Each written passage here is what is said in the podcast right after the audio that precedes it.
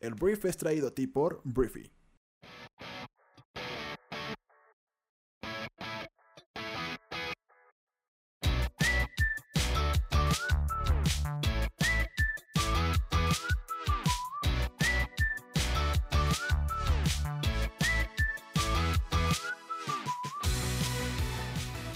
Muy buenos días, bienvenidos a esto que es El Brief. Es el programa en el cual puedes conocer las noticias más importantes del mundo en cuestión de minutos. Yo soy tu anfitrión Arturo Salazar y este programa nace de la necesidad de conectarnos con otras personas, de que cuentes con la información para construir una conversación en cualquier lugar y acerca de cualquier tema.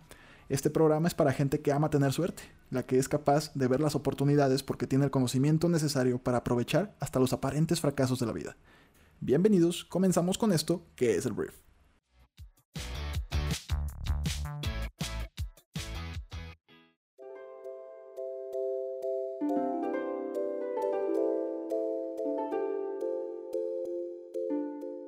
Muy buenos días, bienvenidos a esto que es el brief. Yo soy Arturo y bueno, hoy es 8, miércoles 8 de enero y pues bienvenidos a esto que es el brief. Aquí en tu casa Briefy, comencemos. Vamos a comenzar hablando de México porque el día de ayer el gobierno de México eh, en temas financieros colocó bonos por 2.300 millones de dólares. Esto fue lo que informó la Secretaría de Hacienda y Crédito Público. De esta forma, 1.500 millones de dólares son de un bono de referencia a 10 años que vence en el año 2030, mientras que los 800 millones de dólares restantes vienen de la reapertura de un bono con vencimiento en enero del año 2050. Estos últimos títulos fueron emitidos originalmente en julio del año pasado, indicó la dependencia.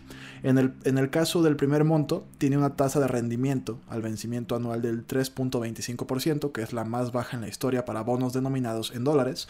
Por otra parte, en el caso de los bonos con vencimiento en enero del año 2050, estos cuentan con una tasa de rendimiento al vencimiento del 4.04%, y Hacienda señaló que la cifra significa una mejoría en comparación con la tasa original que era del 4.52%.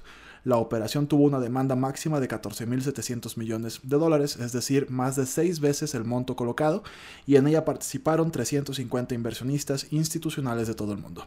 Entonces, Hacienda detalló que las operaciones permitirán, ¿para qué es todo esto? Porque tal vez no eres tan técnico del, dinero. Eh, esto es deuda, es colocar deuda, te presta, o sea, te presta dinero a la gente y tú le prometes un rendimiento, un interés a cierto... Eh, pues a cierto periodo de tiempo, ¿no? En este caso, como ya te lo dije, fue a, 10 años y otro hasta el año 2050 y bueno, Hacienda detalló que las operaciones permitirán al gobierno federal cubrir el 100% de sus amortizaciones de deuda externa de mercado programadas para este año. Tenemos más deudas que pagar este año, entonces esta, esta liquidez que nos entró, este flujo de dinero nos permite pues cubrir esto. Los montos también cubrirán el 58% de las necesidades totales del financiamiento externo de la Administración Federal para el 2020, puntualizó la dependencia. Entonces, pues el gobierno simplemente colocó deuda, recaudó dinero y con ese dinero pues hará cosas internas, pagará más deudas, o sea, es una manera en la que le cae flujo al gobierno de muchos países, esto no es exclusivo de México, y con esto pues van a mover esta lana para que México pues se supone siga creciendo. Y bueno, vamos a la noticia que probablemente te tiene el día de hoy aquí en el brief. Este, porque el día de ayer me imagino ya sabes un poco de esto, tal vez en nuestra cuenta de Instagram viste un poquito, pero bueno, Irán le respondió a Estados Unidos con un ataque con misiles a dos bases estadounidenses en Irak. El bombardeo pues aumenta la tensión en Medio Oriente tras el asesinato del general iraní Qasem Soleimani el pasado viernes por parte de un dron estadounidense. Em, esta operación, según las fuerzas iraníes, se llama eh, Mártir Soleimani. Irán empezó a amenazar a todos los países que estén eh, permitiendo que Estados Unidos tenga una base militar dentro de su territorio. Les dijo que son posibles blancos de Irán. Amenazó directamente a Israel diciendo que si Estados Unidos responde de nueva manera eh, a este ataque que hizo Irán, eh, va a bombardear a Israel. Amenazó a los Emiratos Árabes Unidos, amenazando con bombardear Dubái y también con bombardear otra ciudad de, los Emiratos Árabes Unidos, que ahorita te confirmo. El punto es que pues Irán pues en su mente está preparado. Haifa, Haifa es la otra ciudad de los Emiratos Árabes Unidos que también amenazó con atacar, bombardear Irán después de todo esto.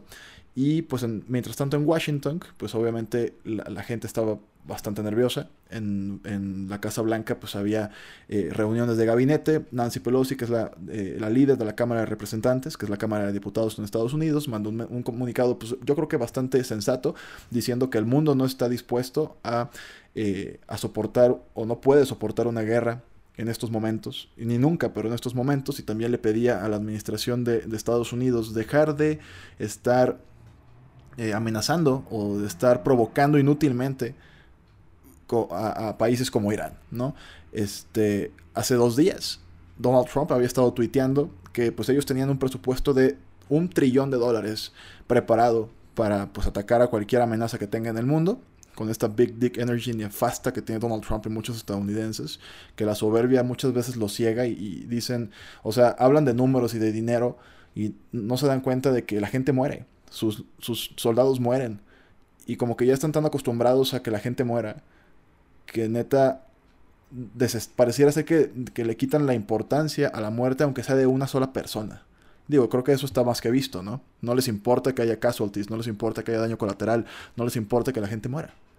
Entonces, en el tweet de hace dos días, Donald Trump dijo que iban a utilizar parte de ese nuevo presupuesto, ese bonito nuevo presupuesto, dijo este sociópata, pues para responderle a Irán, ¿no?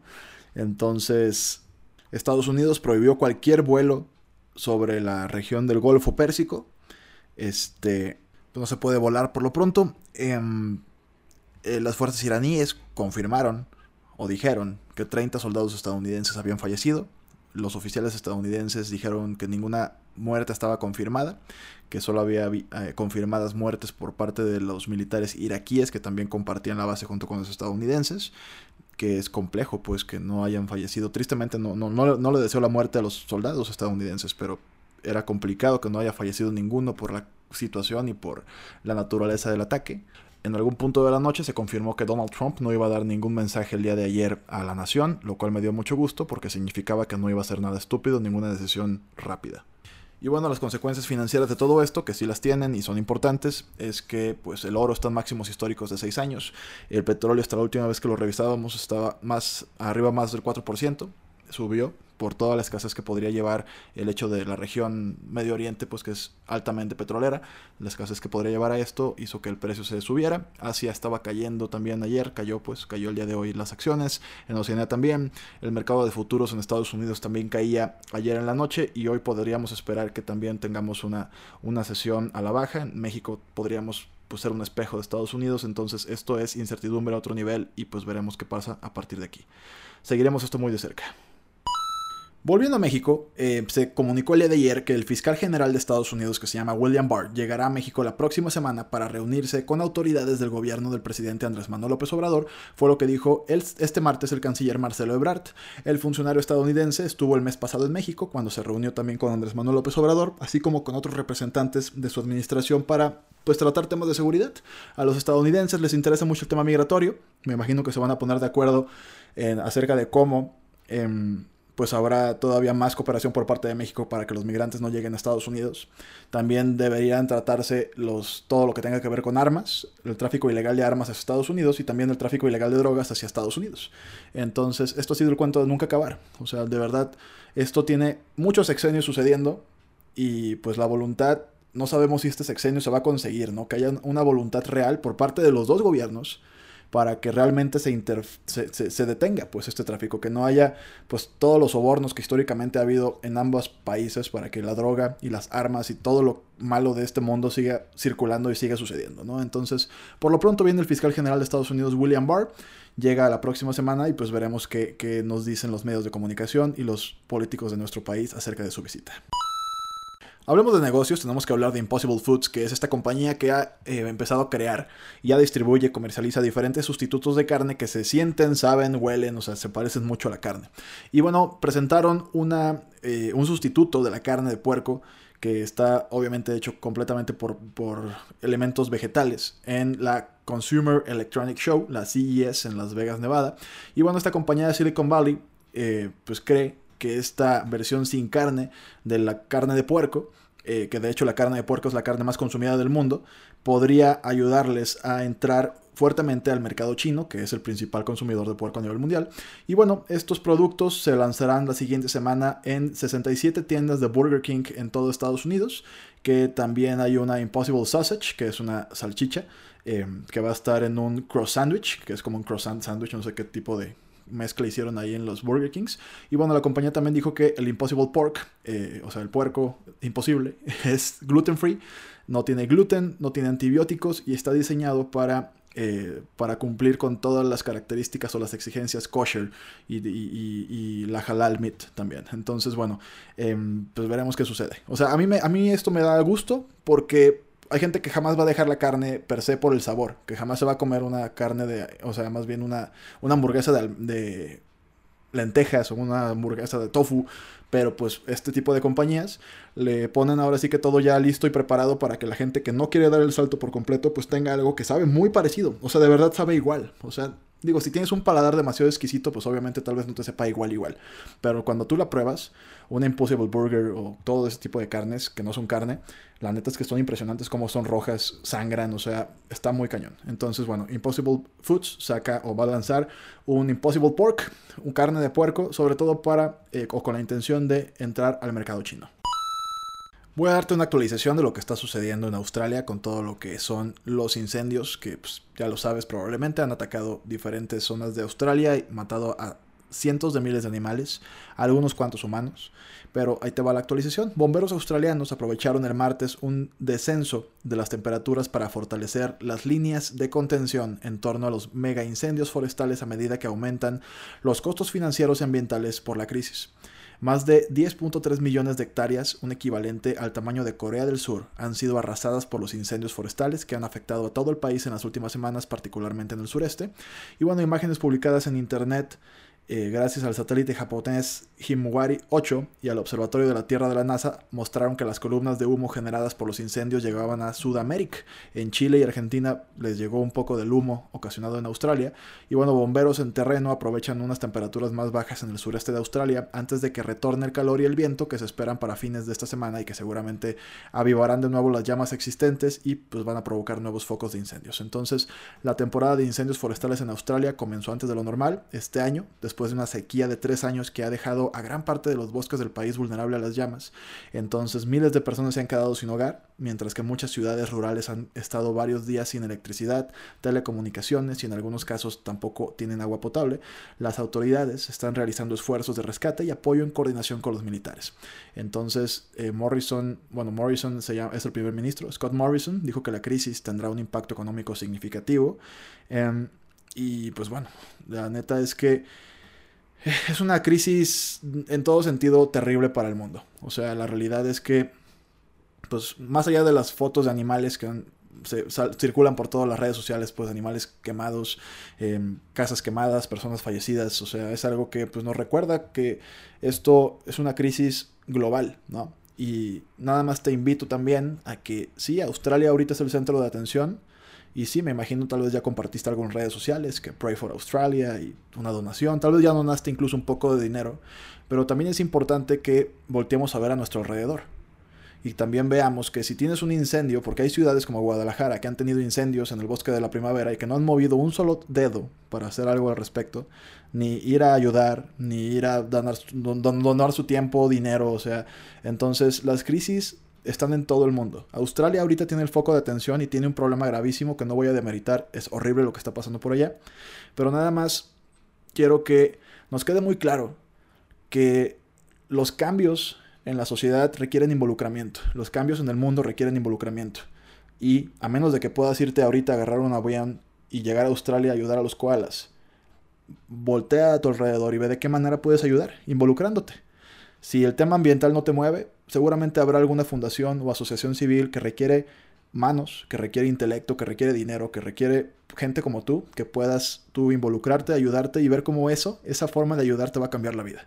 Para bien, te va a mejorar, te va a dar una perspectiva distinta, te va a enriquecer como ser humano. Entonces, es lo único que quiero dejar al final de esto. Australia está viviendo una terrible crisis, terrible crisis. ¿no qué? 10.3 millones de hectáreas han sido quemadas. Pero un like no funciona. Un share tampoco funciona.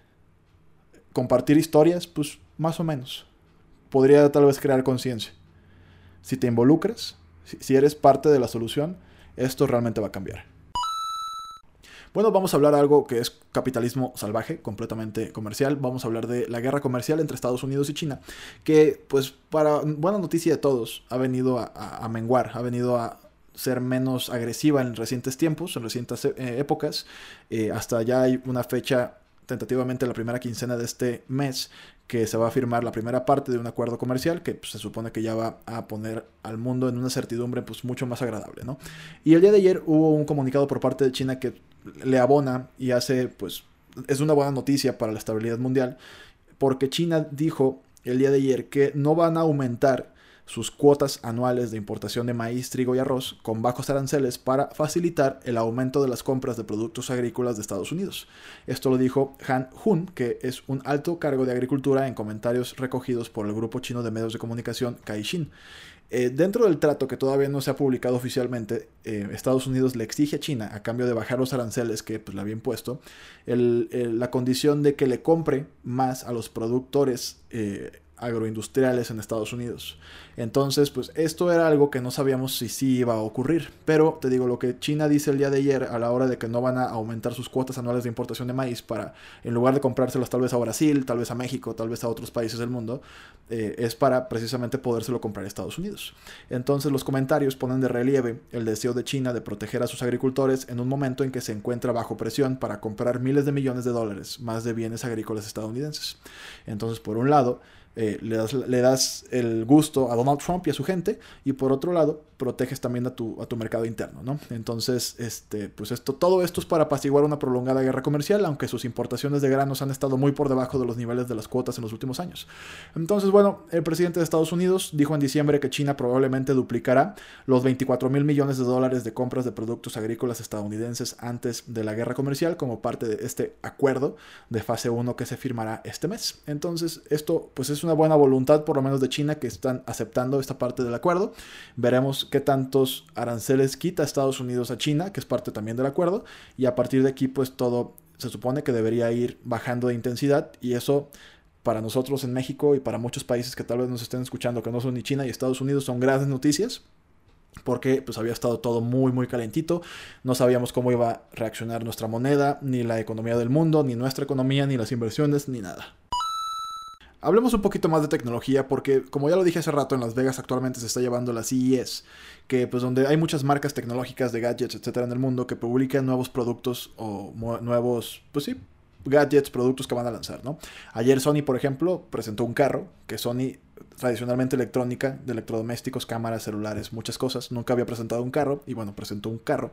Y ayer Samsung este, aprovechó también este foro para compartir su visión del futuro y em, pues en un futuro ideal para Samsung existen unos pequeños robots en forma de pelota que cuidan de nosotros en todos los aspectos de nuestras vidas. Te explico. Sobre el escenario, eh, Kim, bueno, se apellida Kim, el presidente de la división de consumo de Samsung, presentó a Bolly. Es un robot rodante del tamaño de una bola de softball que gracias a una cámara y un motor de inteligencia artificial puede ofrecer una atención personalizada a los humanos y las mascotas de un mismo hogar.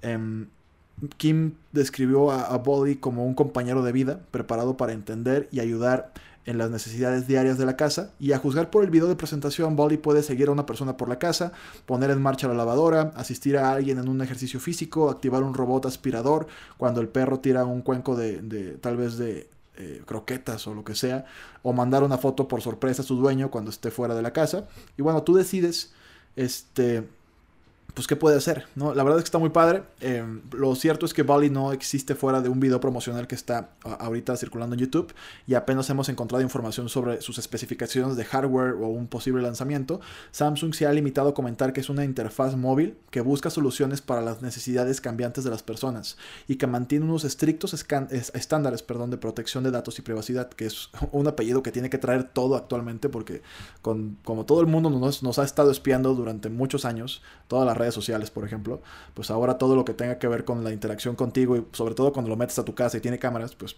le ponen que tiene una protección de datos y privacidad, ¿no? Entonces, bueno, como todas las empresas tecnológicas, esto va a empezar a surgir cada vez más. Los robots, o sea, así como los veíamos tal vez en más películas, caricaturas, etcétera, pues ya los nuestros hijos, yo tengo 28 años, como tenga hijos, pues probablemente mis hijos ya nazcan con robots en la casa. Ya están naciendo los primeros niños, o los ya, ya llevamos algunos años con niños naciendo entre aspiradoras eléctricas, o sea, robots, o sea, hay muchas cosas que ya están automatizándose y esto es fascinante. No podemos llamarlo de otra forma más que fascinante. Eh, y bueno, Samsung quiere ponerte un robot del tamaño y de la forma de una pelota que te pueda ayudar en todas las tareas de la casa. Y bueno, tenemos que hablar de Puerto Rico porque tristemente un terremoto de magnitud 6.5 sacudió este martes a la costa sur de Puerto Rico. Y bueno, hasta el momento las autoridades puertorriqueñas han confirmado la muerte de un hombre de 73 años. La víctima murió al recibir el impacto de una de sus paredes mientras dormía en Ponce, que es la principal ciudad del sur del territorio caribeño.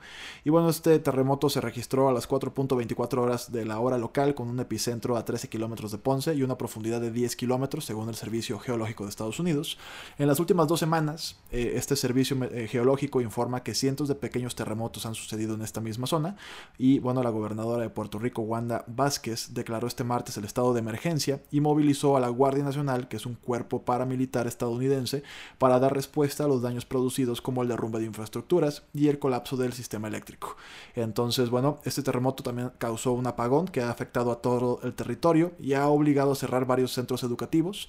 Em, la Autoridad de la Energía Eléctrica espera recuperar el servicio, al menos de forma parcial, durante las próximas horas y en su totalidad, este, pues se supone que ya lo debe haber recuperado para estas horas. Entonces, bueno, eh, pues esperemos que todo el mundo esté por allá. Tenemos varios escuchas en Puerto Rico. Les mandamos un fuerte abrazo a todo este hermoso pueblo puertorriqueño.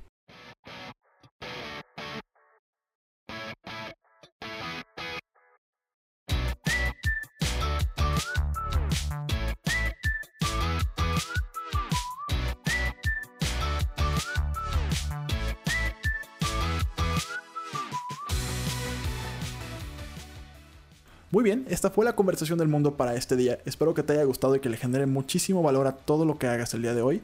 Recuerda que puedes compartir este programa con tus amigos y familiares porque nos ayudas a impulsar la inteligencia colectiva de este planeta.